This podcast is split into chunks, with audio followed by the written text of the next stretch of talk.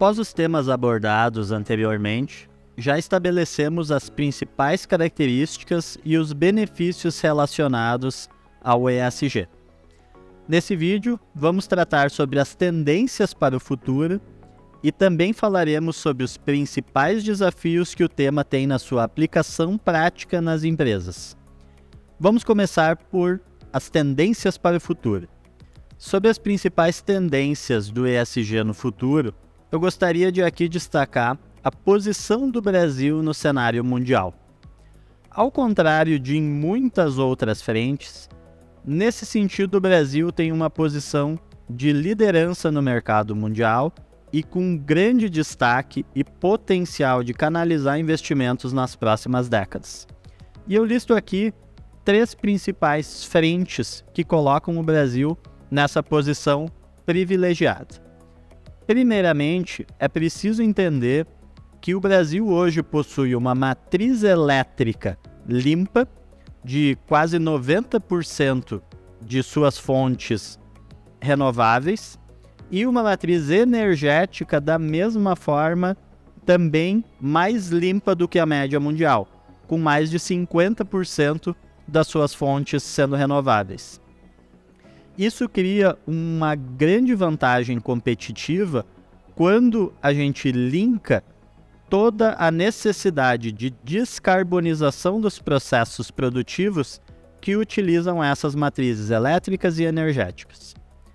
Podemos citar aqui também o mercado de créditos de carbono, tão falado atualmente nas conferências do clima e nas empresas como um todo.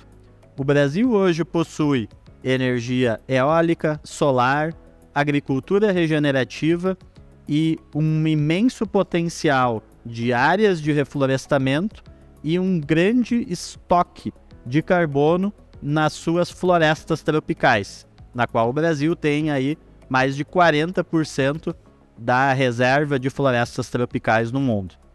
Além disso, um grande espaço para uma agricultura mais sustentável, que também com a diminuição das mudanças de uso do solo, vão reduzir drasticamente a emissão desses gases de efeito estufa e colocar o Brasil dentro de uma posição privilegiada na cadeia produtiva global para comercialização dos seus produtos.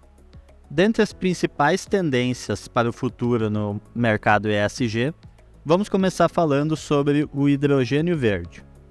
A tecnologia do hidrogênio verde se refere à produção de hidrogênio a partir de fontes de energia renovável, como a energia solar, eólica, hidráulica ou geotérmica, usando processos de eletrólise da água. Esse tipo de hidrogênio é considerado verde porque não produz emissões de carbono ou outros gases de efeito estufa durante a produção, ao contrário do hidrogênio produzido a partir de combustíveis fósseis.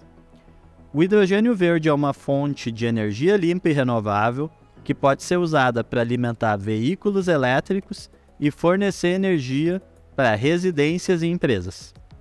Além disso, o hidrogênio verde pode ser usado como um meio de armazenamento de energia, permitindo que a energia produzida a partir de fontes renováveis seja armazenada e usada posteriormente quando necessário. Recentemente, vários projetos em cooperação com a União Europeia estão despontando no Brasil, com o intuito de utilizar a matriz elétrica limpa brasileira, de hidrelétrica, solar, eólica, para a produção desse importante insumo para a descarbonização da indústria europeia, que é a troca do uso do carvão por fontes renováveis e limpas de energia. Dentro das tendências para o futuro, e especificamente falando sobre o mercado de créditos de carbono, nós vemos um interesse mundial por investimentos nesse setor de empresas que necessitam garantir o seu estoque de compensação dos seus processos produtivos. A compensação de carbono nos processos produtivos hoje ainda uma prática adicional e que é realizada apenas por algumas empresas, deve se tornar nas próximas décadas uma realidade, uma obrigatoriedade. Ou seja, grandes, médias e até mesmo pequenas empresas vão necessitar realizar os seus inventários de emissão de carbono das suas atividades administrativas ou dos seus processos produtivos e realizar a diminuição dessa emissão através da reorganização dos seus processos internos ou também da compensação na compra de créditos de carbono no mercado voluntário, por exemplo. Isso faz com que exista um grande espaço para a criação de novas empresas e também para a utilização de tecnologia intensiva nesses processos. Imagine que no futuro todos os produtos que a gente consome podem ser vendidos com a opção de serem carbono neutro.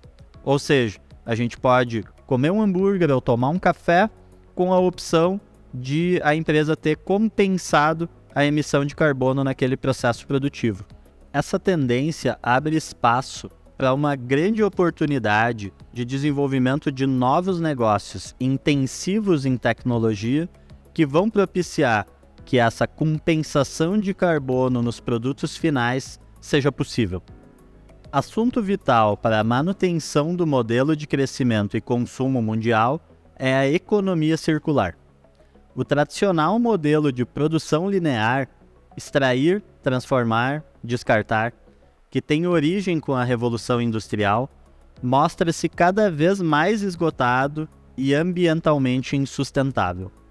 Resíduos são gerados, acumulados e simplesmente descartados, degradando o ambiente em favor do crescimento econômico.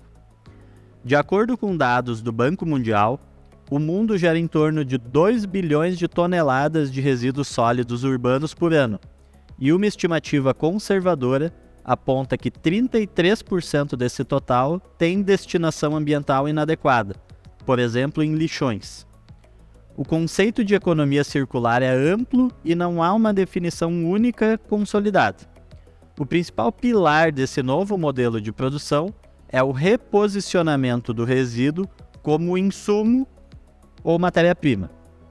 Os princípios circulares envolvem, dessa forma, o estímulo à otimização do uso de recursos, desde a concepção dos produtos até a sua disposição final, de forma a ampliar o seu ciclo de vida útil e garantir que somente rejeitos sejam descartados. Entre os novos modelos de negócios que podem estimular esse sistema, é possível citar reutilização, remanufatura, reciclagem, design de longa duração, desenvolvimento de materiais e embalagens biodegradáveis e recuperação de materiais nas fases de produção, distribuição e consumo. Segundo o relatório The Circularity Gap Report, no entanto, hoje apenas 9% da economia global é circular, o que significa que o planeta reutiliza menos de 10% das 93 bilhões de toneladas de minerais, combustíveis fósseis, metais e biomassa consumidos atualmente em processos produtivos. Segundo dados da Abrelp de 2018, 40,9% dos resíduos coletados no Brasil em 2017 tiveram destinação inadequada, ou seja, 29 milhões de toneladas de resíduos foram depositados em lixões ou em aterros controlados, representando risco à saúde da população e ao meio ambiente. Entre as dificuldades a serem enfrentadas, destacam-se o alto custo do processo de operação, que envolve a coleta, o tratamento e a disposição dos resíduos, aliado à falta de receita destinada ao setor. A gestão de resíduos sólidos continua sendo um grande desafio para o Brasil. Todos os atores, sociedade civil, governos e também empresas, sem exceção, precisam atuar com mais esforço para aperfeiçoar a gestão dos resíduos sólidos urbanos no país. Isso inclui um maior incentivo à reciclagem e compostagem, o desenvolvimento de formas de aproveitamento energético, o fechamento de lixões, enfim o desafio de valorização do lixo como resíduo. canalização de investimentos e viabilização por meio de indicadores financeiros como payback, TIR e VPL são essenciais para a mudança de trajetória. Novas empresas com foco em inovação devem surgir no horizonte para que a solução passe por uma combinação de políticas públicas com esforços da iniciativa privada, uma vez que, tal qual projetos como energia solar se mostraram viáveis economicamente quando ganharam escala, outras iniciativas que visam transformar dejetos em matérias-primas podem também trilhar esse caminho. Nessa segunda parte do vídeo, vamos falar também sobre os desafios que o SG já vem enfrentando e que enfrentará nessa sua jornada de aplicação nas empresas. Ainda que extensamente atribuída a uma evolução na forma de fazer negócios e até mesmo de ser uma forma nova de enxergar o capitalismo, não podemos ignorar o fato de que há também muitas críticas em relação ao ESG. As críticas, sempre válidas para a melhoria constante dos conceitos, fundamentam-se basicamente em: o ESG é subjetivo e a performance do ESG é de difícil mensuração e comparação. Investimentos em práticas ESG sacrificam os retornos e são uma brecha para o dever fiduciário. A aplicação dos conceitos é redundante, uma vez que elas já se baseiam nas melhores práticas e com o um intuito de retorno financeiro, direta ou indiretamente. O ESG é uma distração sobre os verdadeiros tópicos que causam grande impacto nas mudanças socioambientais necessárias para o mundo. Do prisma ambiental, as críticas muitas vezes recaem sobre o conceito de greenwashing. O greenwashing é um termo em inglês que pode ser traduzido como lavagem verde e é praticado por empresas, indústrias públicas ou privadas, organizações não governamentais e até governos. Era basicamente uma estratégia de marketing de promover discursos, ações e propagandas sustentáveis que não se sustentam na prática. Mas o termo vai muito além disso agora. Um caso recente e emblemático de greenwashing aconteceu em 2015, quando a automobilística Volkswagen foi envolvida em um escândalo de falsificação de resultados de emissões de poluentes em motores a diesel. A montadora admitiu que usou um programa de computador para burlar inspeções de 11 milhões de veículos no mundo. O resultado? O presidente da empresa pediu desculpas e renunciou ao cargo. A companhia fez um recall de 8 milhões e 500 mil unidades de veículos e a empresa teve seu primeiro prejuízo em 15 anos. Veja mais sobre como foi noticiado na mídia na época. Pelo segundo dia, as ações da Volkswagen na Europa caíram quase 20%. A empresa admitiu que enganou autoridades que fiscalizam a poluição dos carros. Es tut mir unendlich leid, Sinto muitíssimo por termos traído a confiança dos clientes. Foi assim, sem meias palavras, que o principal executivo da Volkswagen no mundo pediu desculpas.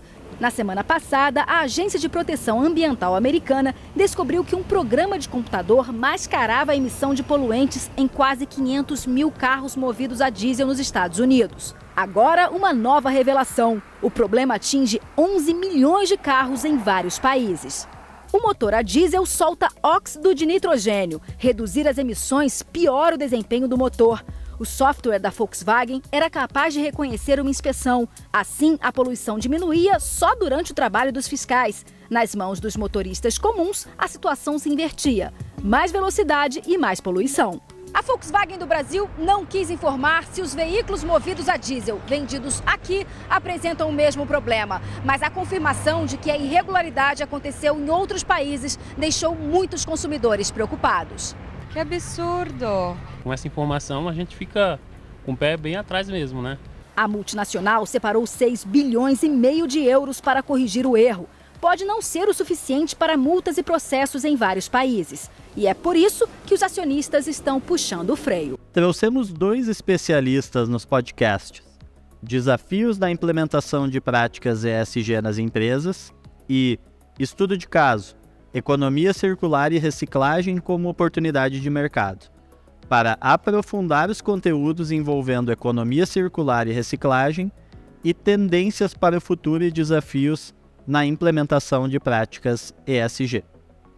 Para finalizar o tema, não deixe de ler o nosso e-book e aprofundar ainda mais o seu conhecimento. Até a próxima e bons estudos!